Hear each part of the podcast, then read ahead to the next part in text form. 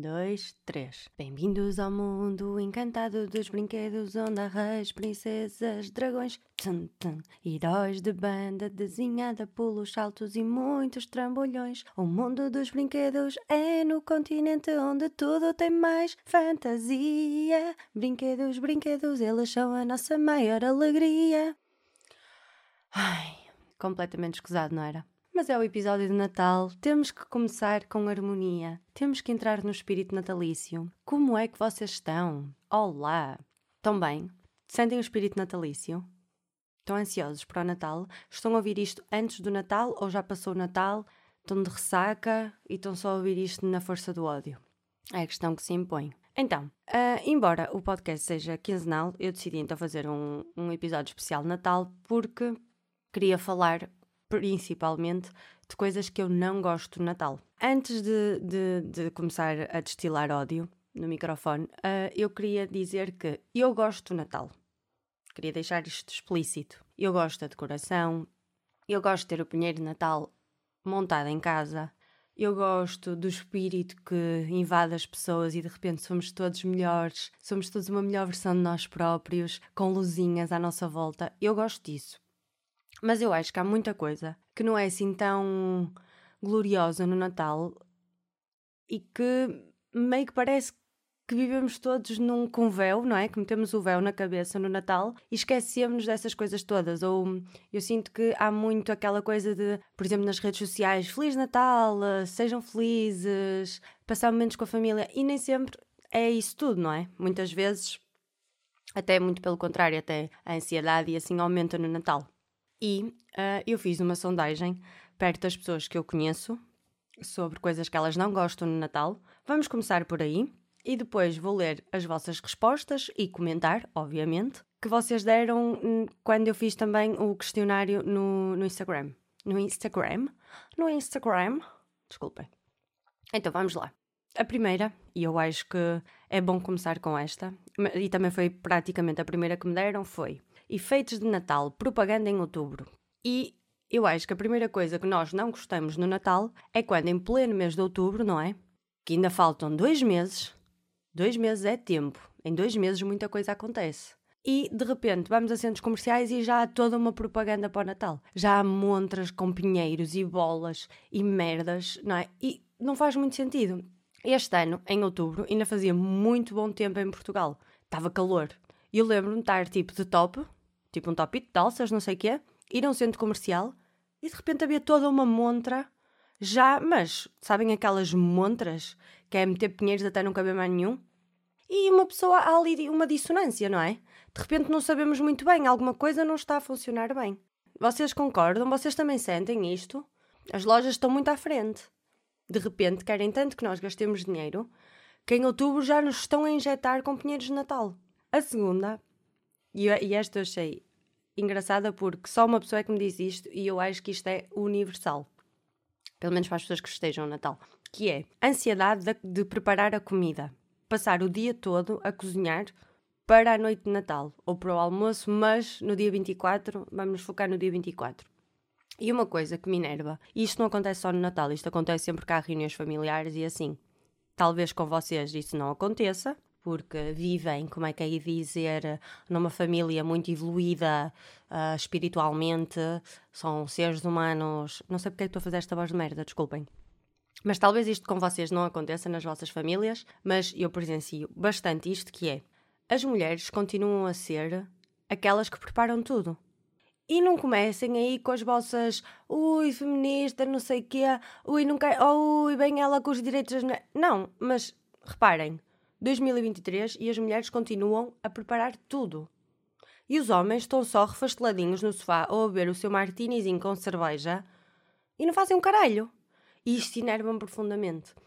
Porque, logicamente, logicamente, não há nada que impeça os homens de fazerem alguma coisa. Não há. Não há um motivo.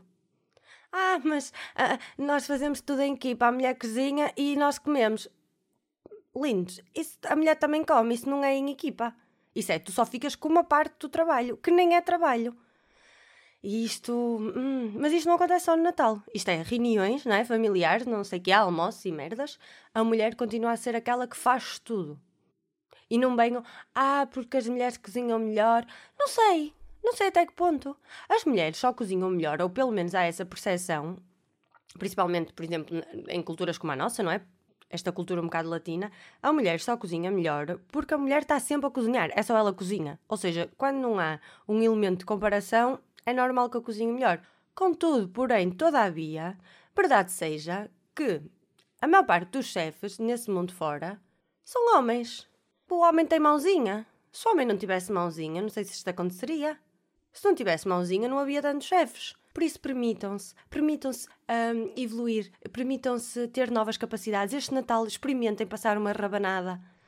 Experimentem pôr uma mesa, colocar os pratos. Ai, mas a mesa já está posta. Colo... Não. Pôr a mesa, não é? Os pratinhos. Experimentem fazer uma boa ação sem ser ir buscar a garrafa de vinho ao congelador, abrir e beber. Vamos experimentar todos, assim, na loucura. Vamos na loucura. É só para ver o que é que acontece. Vai que até os homens, vai que até vocês, machos ibéricos, têm aptidões para. Vai que. na loucura. Mas. Eu tinha posto conflitos familiares, mas houve várias respostas com este tema. Quer dizer, também várias, sabem? 80 gente mandou, também não foram muitas, mas dentro das que mandaram, algumas têm. Mas antes de ir para aí, eu vou já pegar nas vossas respostas porque eu quero começar com uma coisa em particular. Foi a primeira resposta que eu tive. Eu não sei se vocês querem que eu diga os vossos nomes ou não. Por um lado digo, mas depois as pessoas não queriam. Ou por um lado não digo, mas as pessoas até queriam. O que é que eu faço? Digo? Ou não digo? Mantenho o anonimato. Sim, porque isto. Vou manter o anonimato, porque vocês expressaram os vossos sentimentos e eu quero que vocês se sintam salvaguardados. Eu quero que vocês sintam que aqui é um espaço seguro para vocês dizerem o que quiserem. Senão para a próxima ninguém me responde. Pronto, já sei como é que estas merdas funcionam. Vai. A primeira resposta, e, e foi das minhas favoritas, porquê? Foi direta, concisa, sabem? Aquela resposta que é tal. E eu partilho da mesma opinião. Para a pergunta, o que é que vocês não gostam no Natal? A primeira resposta foi bolo rei.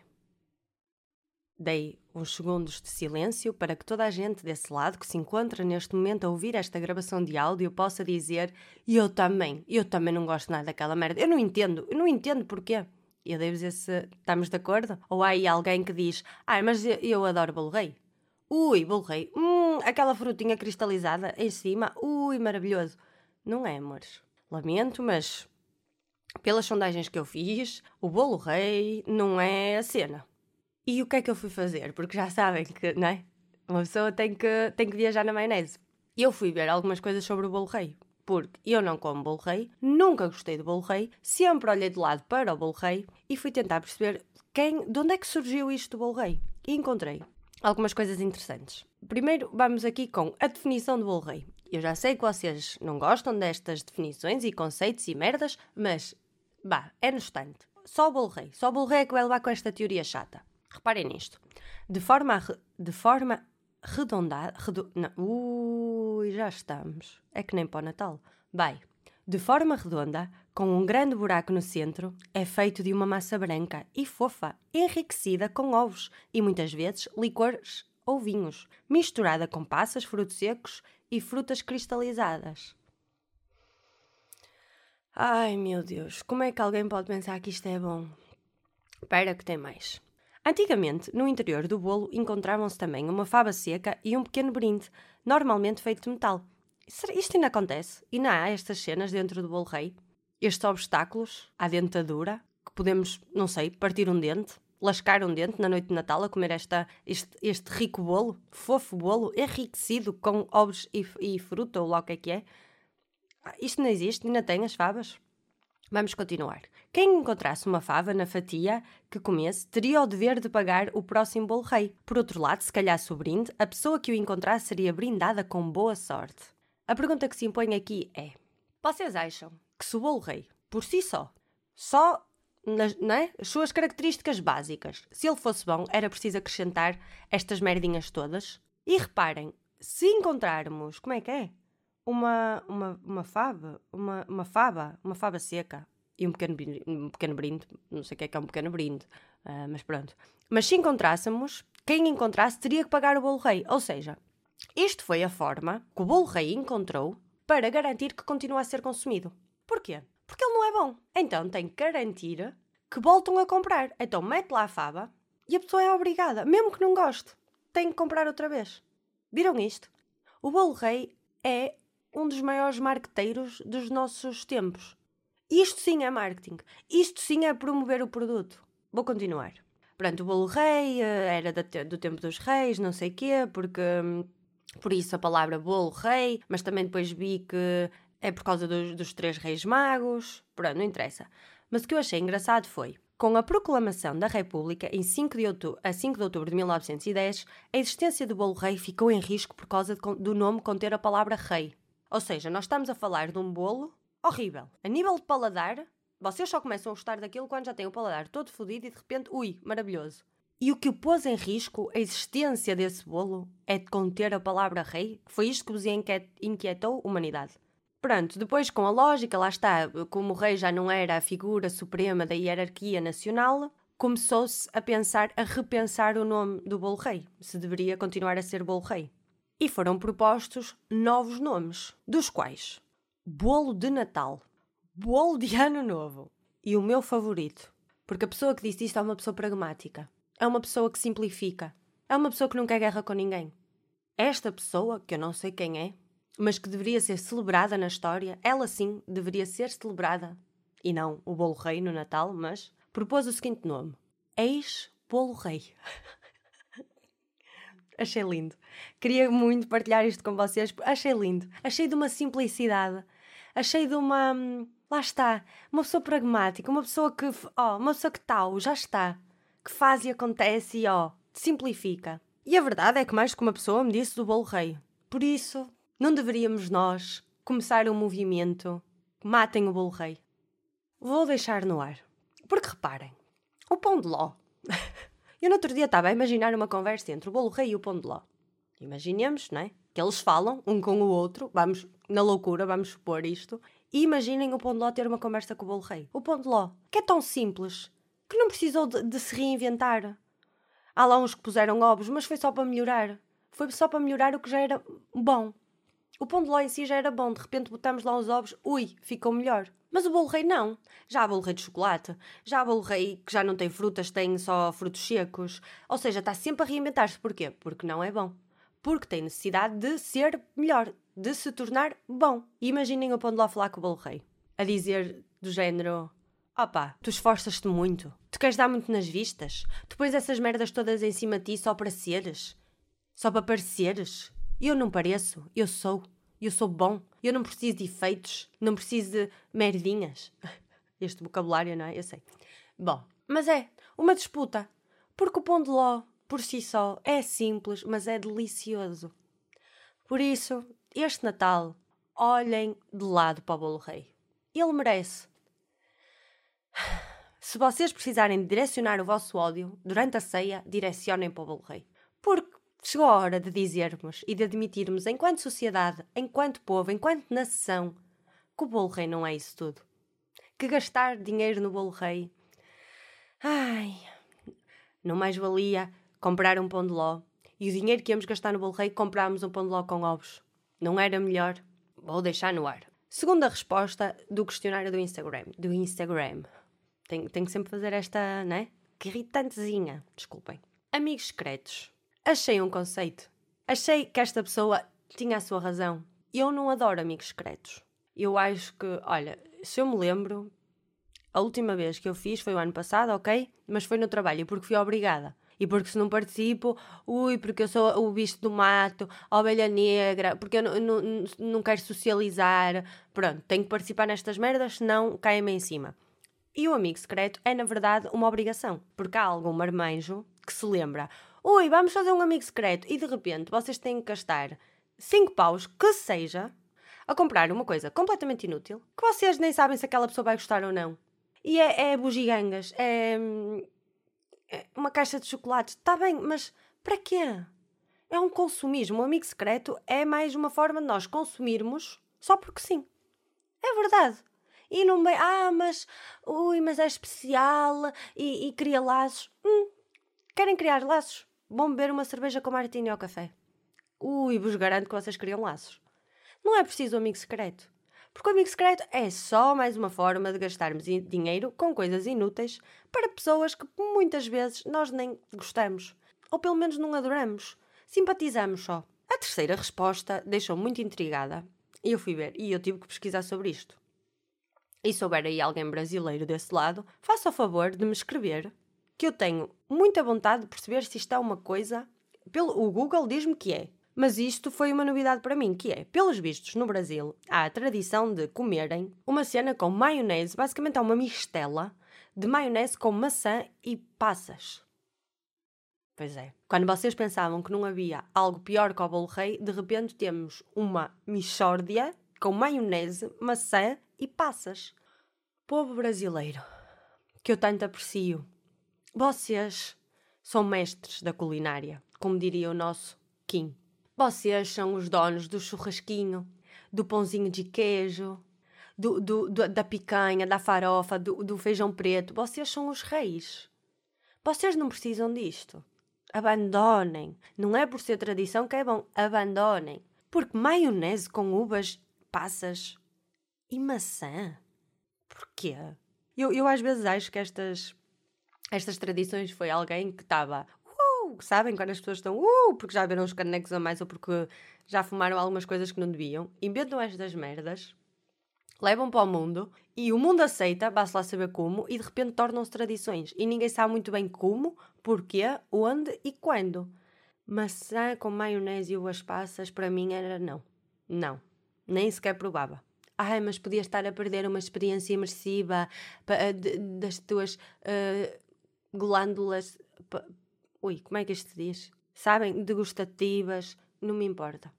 Eu preservo as minhas glândulas de gusta. Não é assim que isto se diz. Mas vocês perceberam, não perceberam? Porque vocês, vocês não são como eu. Vocês estão um nível acima. A vossa cabeça é todo um mar de hum, conceitos e de hum, informação. Não é como a minha, que apenas retém informação completamente inútil. Depois, esta pessoa ainda me disse outra, que é, além da maionese, não é? Aquela, pronto, já falamos, disse-me que, pelos vistos no Brasil, as pessoas só comem a partir da meia-noite. E acho que isto é uma cena que eu fui ao Google pesquisar e acho que isto é mesmo verdade. E eu, eu, eu na altura, até perguntei a esta, tipo, a falar com esta menina e a perguntar: o quê? Como assim? É mesmo? E ela: é. Nós abrimos os presentes antes e só comemos a partir da meia-noite. E eu disse: nós em Portugal comemos e depois abrimos os presentes. Porque é assim, os presentes, uau, tudo muito divertido, mas com bem está de papinho cheio. À meia-noite uma pessoa já não está de papinho cheio. Nem eu acredito que este povo espere realmente até à meia-noite. Eles esperam até à meia-noite e petiscar. Uma asinha de frango, um rissolzinho, um pastel, não é? Porque ni ninguém vai esperar até à meia-noite.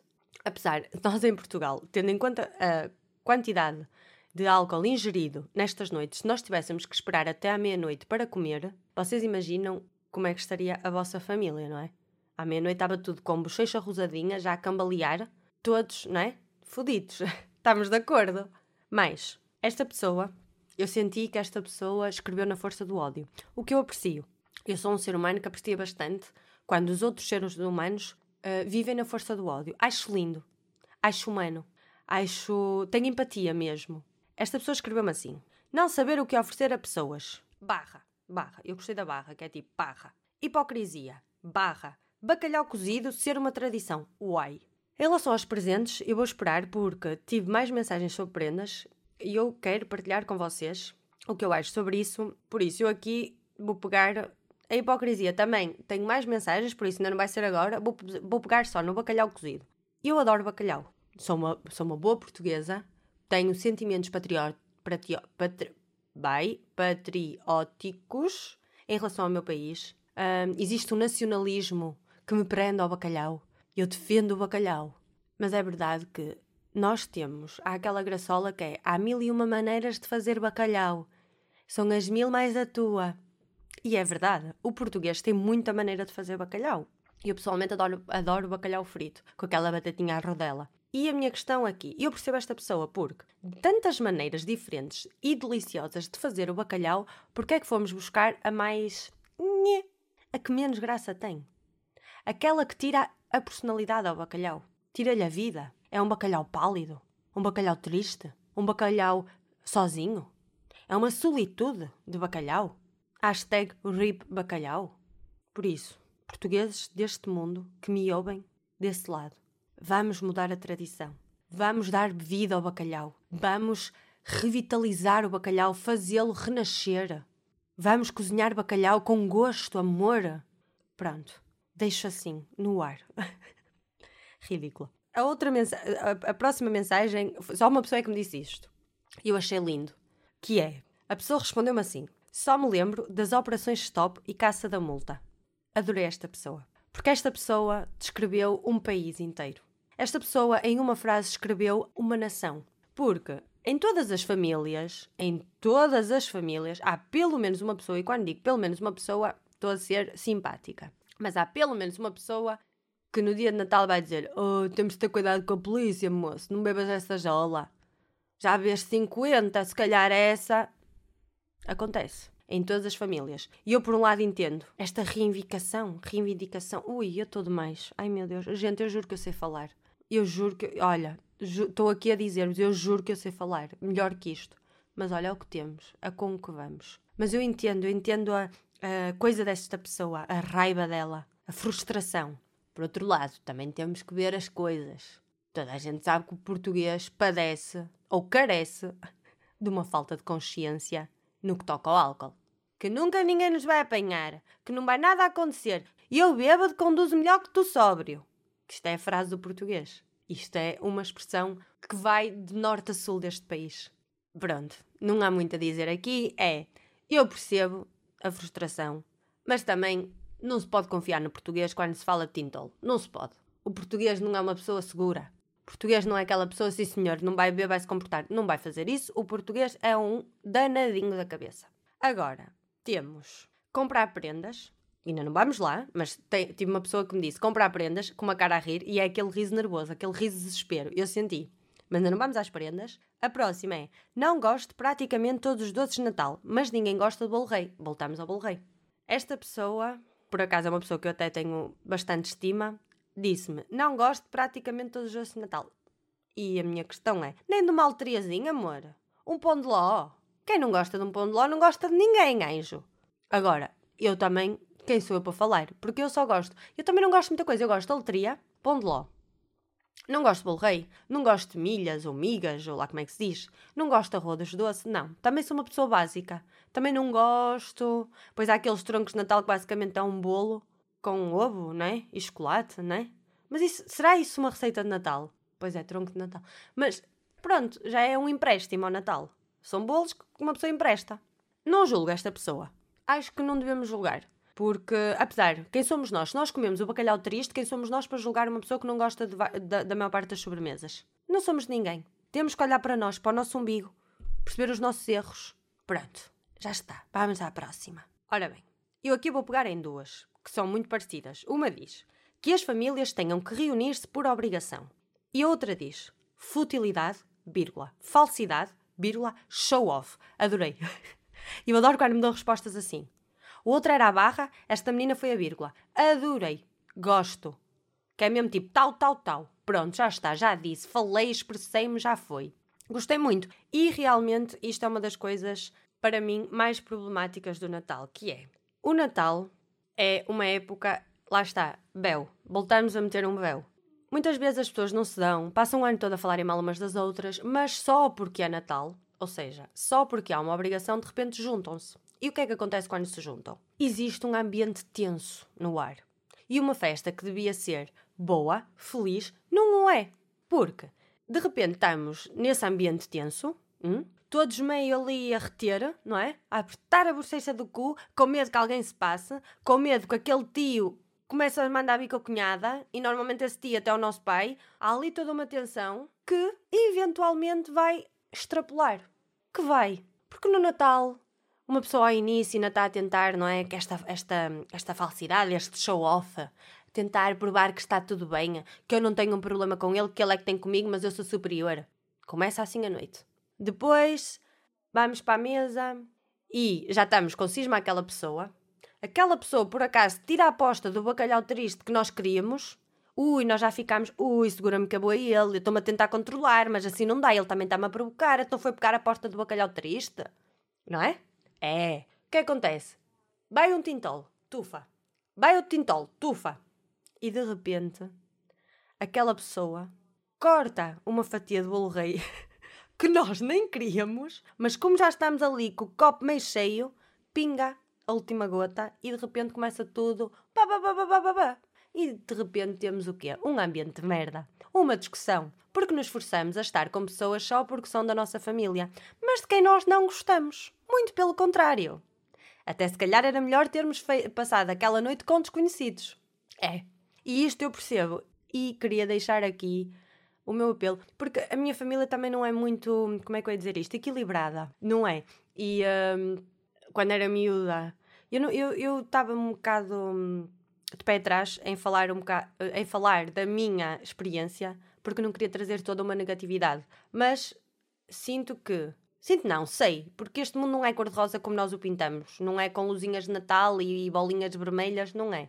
E sei que desse lado é provável que haja pelo menos uma pessoa que esteja na merda porque vai estar com família, que ambiente tenso e todas as merdas que eu já falei até agora, e isso traz só ansiedade. Eu lembro-me que a miúda, os meus pais tinham um casamento atribulado, vamos lhe chamar assim. Entretanto, eles divorciaram-se. Depois, pais divorciados também têm os meus sentimentos, quem está desse lado com pais divorciados, porque é uma merda, porque é andar. Nós parecemos o presente, que andamos de casa, de uma e de outra casa, de uma e de outra casa. E muitas vezes há tensões, há conflitos. O Natal acaba por ser uma fonte de ansiedade. E eu sei que isso é uma merda. Mas é assim, eu no final vou-vos dar. Ó, a recomendação de hoje não vai ser cultural. A recomendação de hoje vai ser de vida assim um conselho para a vida. Aguardem até ao final do episódio que eu tenho a solução para esse tipo de conflitos e esse tipo de ansiedades. Wait a moment, vamos só aqui acabar isto. A próxima pessoa disse-me: Miúdos inquietos por abrir presentes e pais que os deixam abrir antes da meia-noite.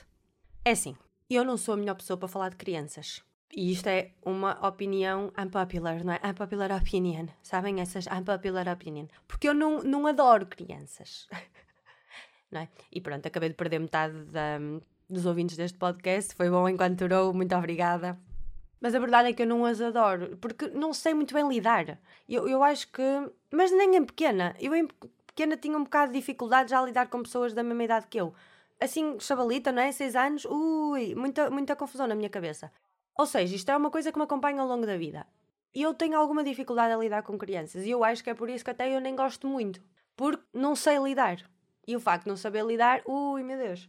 Contudo, eu percebo que o Natal com crianças é a melhor coisa, porque, na minha perspectiva, o Natal é bom para as crianças, que ainda têm aquela inocência e que há muita coisa que lhes escapa. E acreditam no Pai Natal, e merdas, e magia, e pronto, não é? Cenas. Agora, também sei que as crianças, ui, a partir de uma hora aquilo começa a ficar com sono, birra, começam a chorar, já é sono, já é birra, já é tudo, querem abrir presentes na loucura, e esta pessoa eu só tenho a dizer: deixa os pais abrirem os presentes, meu anjo. Cabram os presentes às nove e meia, que assim às dez estão na cama a dormir, não chateiam mais ninguém. É, não, não se zanguem com este tipo de coisas. Incentivem até. Vamos abrir presentes, vamos abrir presentes. Que assim, ó, comeu, bebeu, abriu o presente, jogou com um presente durante 3 segundos, não é? Porque é o tempo de, de atenção das crianças hoje em dia, partiu o brinquedo, normal, foi pegar noutro, já não achou graça, voltou a pegar no tablet. Pronto, encostou. Está ótimo. Porque eu acredito que isto seja Natal hoje em dia. O que, que, é que se pode oferecer a uma, a uma criança hoje em dia que tem tantos estímulos, de repente estás num nenuco que não faz rigorosamente nada, nada, só dá para meter uma espeta, e se der, porque a boquinha do nenuco tem que estar minimamente aberta para meter lá uma espeta, Ai, deve ser difícil hoje dar presentes às crianças que as cativem, não é? Aquela emoção. Ai, no meu tempo não era nada assim. no meu tempo não era nada assim.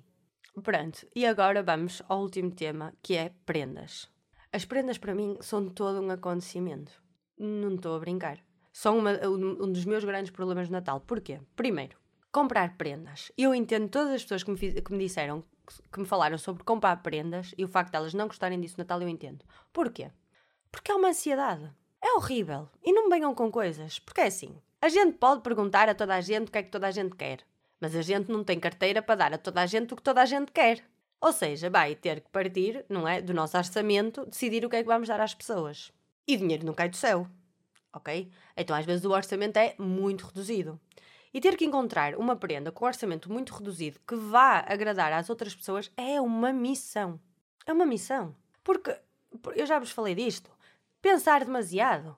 Porque eu penso demasiado. Decido que vou dar um livro. Ui, mas aquela pessoa lê. Ui, mas se ela lê, será que vai ler isto? Ui, não dou o livro. Vou dar uma peça de roupa. Ui, mas aquela pessoa gosta de roupa, não gosta de roupa. Quer dizer, toda a gente gosta de roupa. Mas que tipo de roupa gosta aquela pessoa? Ai, é uma rapariga, compro roupa como se fosse a comprar para mim. Ai, mas a rapariga não usa preto. O meu guarda-vestidos é todo preto. Eu não sei comprar roupa, a não ser roupa preta. Ai, mas compro uma roupinha, mas compro uma camisola de inverno. Então, mas o inverno de caminho acaba, compro uma de verão. Ai, imagina, falta tanto para o verão. Estão a ver esta merda? O que é isto? Ansiedade. E já para não falar, que eu não quero vir aqui com moralismos, mas já para não falar, meus caros e estimados ouvintes, que isto é o quê? Consumismo, outra vez, é tudo, é, ó, oh, gente, tudo à volta de consumir, consumir, consumir prendas, gastar dinheiro em coisas inúteis, em coisas que ninguém precisa, só para dar, só para dar, só para dar. Agora, vou ser hipócrita e dizer que não gosto de receber prendas. Não vou. Claro que gosto de receber prendas. Como toda a gente. E sei que o meu trauma vem de quando eu era pequenininha, pequenininha, um rebento neste mundo, e que só tinha uma prenda, enquanto o meu primo, gosto muito dele, gosto, mas ele recebia 10 prendas e eu uma. E o meu trauma veio daí, de eu receber poucas prendas, o que fez com que eu não gostasse de prendas. E hoje em dia continuo a receber poucas prendas, o que faz com que eu continue a não gostar de prendas. Lavar roupa suja no podcast? Vamos. E outra coisa que foi, como uma pessoa também me disse, abrir prendas com as pessoas que nos deram e para ver a nossa reação. Que isso é outra cena que eu detesto nas prendas.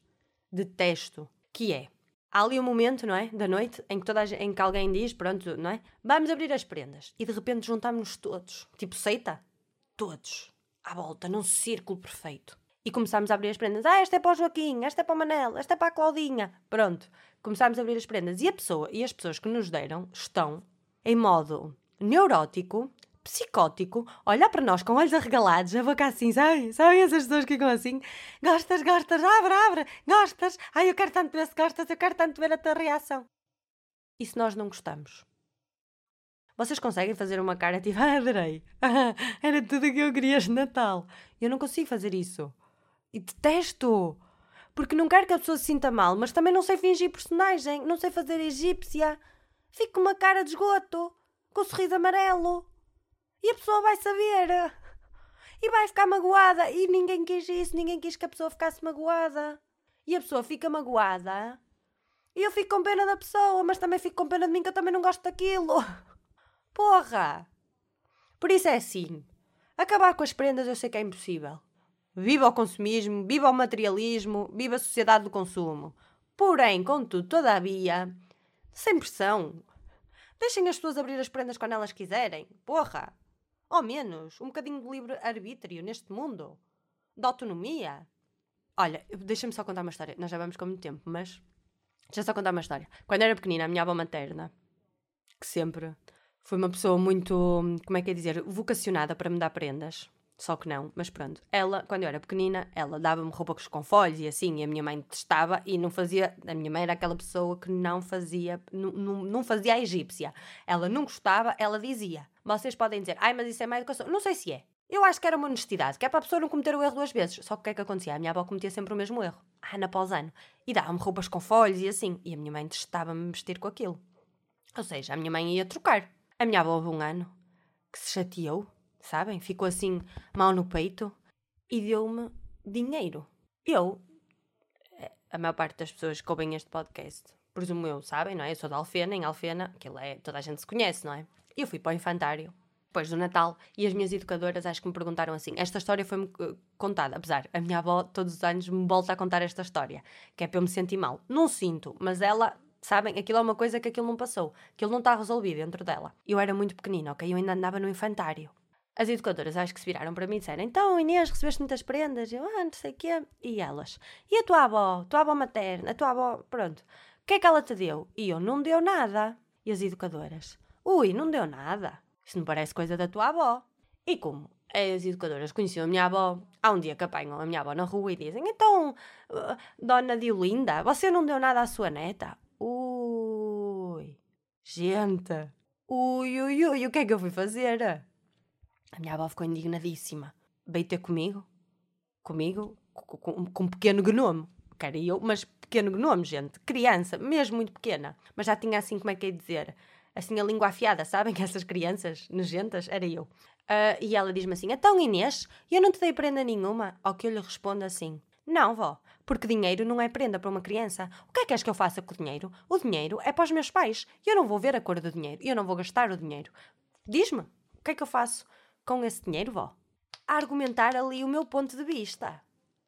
A minha avó ficou com isso até hoje. E eu fiquei com isso até hoje. Dinheiro não é prenda para crianças.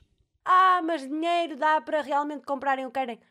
Gente, se vocês querem dar dinheiro, e eu percebo essa cena da utilidade, e depois os pais podem estar a fazer falta para comprar alguma coisa, eu percebo isso. Mas dão dinheiro, opa, vão no chinês e compram um Beyblade do chinês.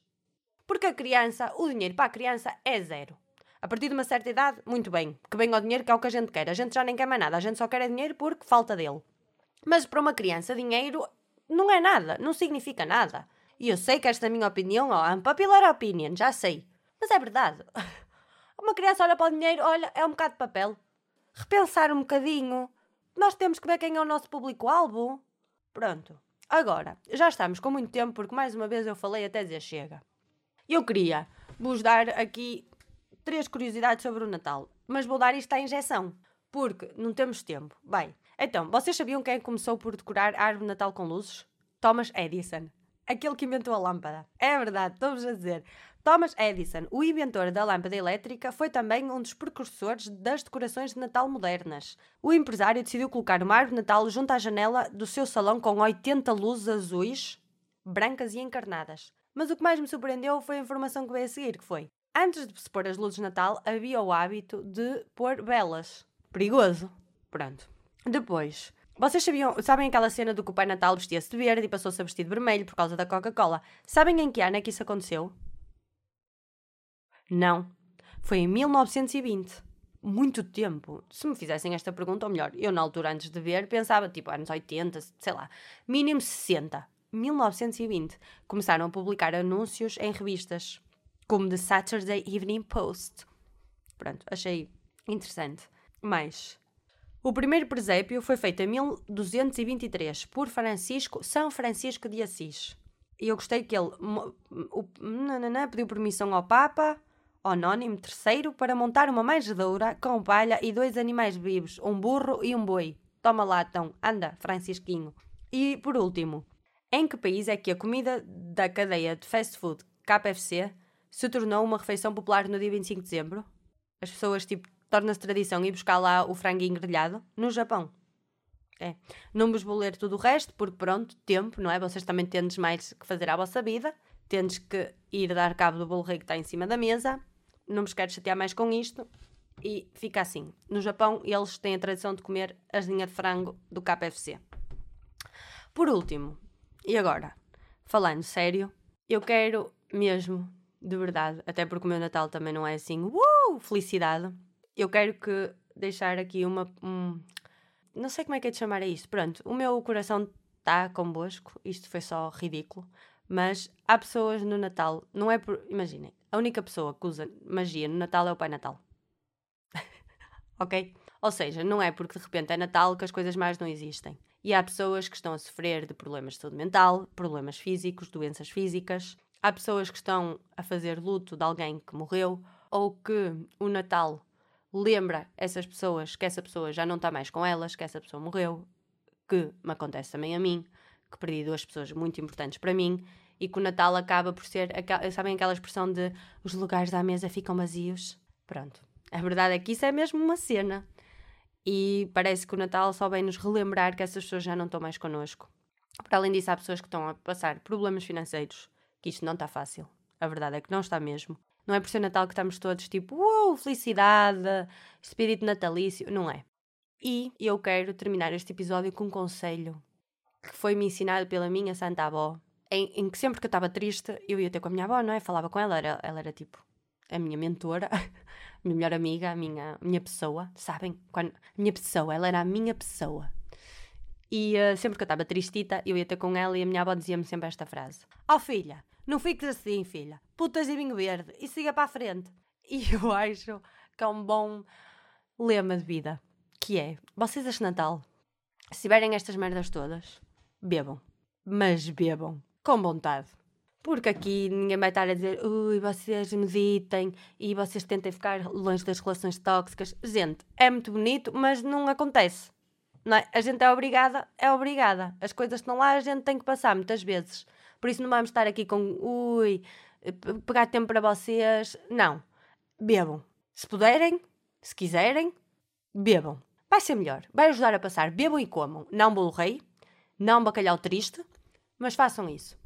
E desejo-vos um Feliz Natal. Espero que tenham gostado desse, deste episódio. Mais um episódio caótico. Ouvimos-nos no próximo episódio. Muito obrigada por ouvirem. Tchau! Feliz Natal!